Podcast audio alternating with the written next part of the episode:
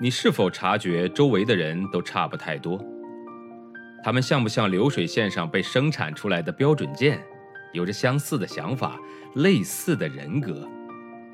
又或者，你对西方某些发达教育抱有着神秘感？那留学又意味着什么？也许本书会给你一些启发和答案。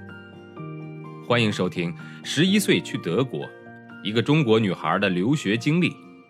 作者夏千若，演播生意人陛下。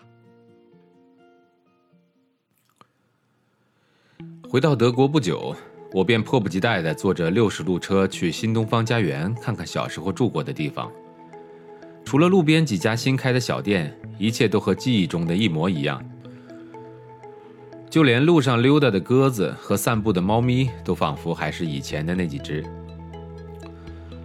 我缓慢地走在新东方家园的街道上，脑子里浮现的是小时候那一幕幕的情景：第一次跟着爸妈在河边散步，第一次喂内卡河的天鹅，爸爸如何教自己骑自行车，跟着妈妈在路边采野樱桃，自己第一次独立去家庭医生那里看完病，并从药店里取了药后走回家时的自豪感，第一次自己坐车去学校。终于来到了小时候住过的那幢淡绿色的房子面前。我看了看门铃旁贴着的住户名，除了楼下的两位老太太依然住在那里外，别的住户全都换了人。我按了一楼老太太的门铃，门开了，满头白发的两位太太出现在眼前。她们都明显老了许多，腿脚也不灵活了。看到了我，显得格外兴奋。好像在精神上也把他们带回到了前几年。我和老太太们一边喝着咖啡，一边叙述着自己这些年来的经历。说完自己，我急切地想知道邻居们的情况。两位老太太的生活并没有什么太大的变化。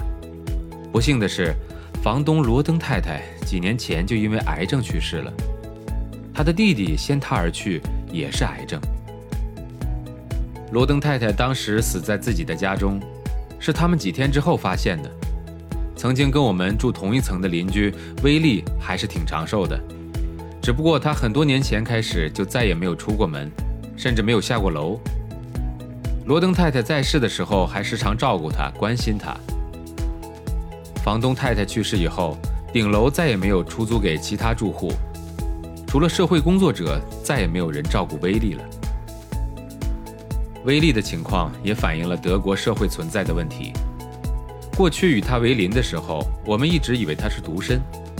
有一天，我放学回家，经过他的门，就见他倚靠在门旁，以一种我从未见过的表情看着我。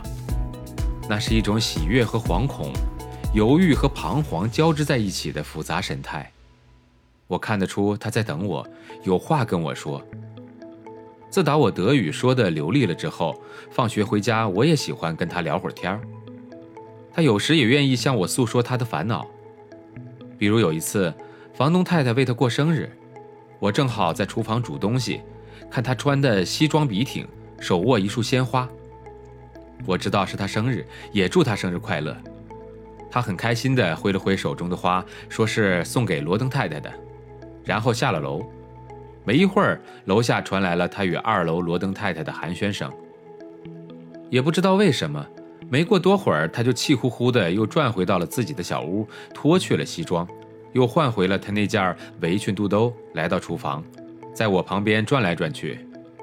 我知道他有话要说。你跟罗登太太吵架了吧？哼，还给我过生日呢，他居然还数落我。后来又有一次，我遇见了威利，我见他好像有事情，于是说：“威利，你找我有事吧？”你看，我该怎么办才好呢？他递过来一封信，表情还是那么复杂，让人捉摸不透。我一看信的内容，真是让我大大的吃了一惊。这是他女儿写来的。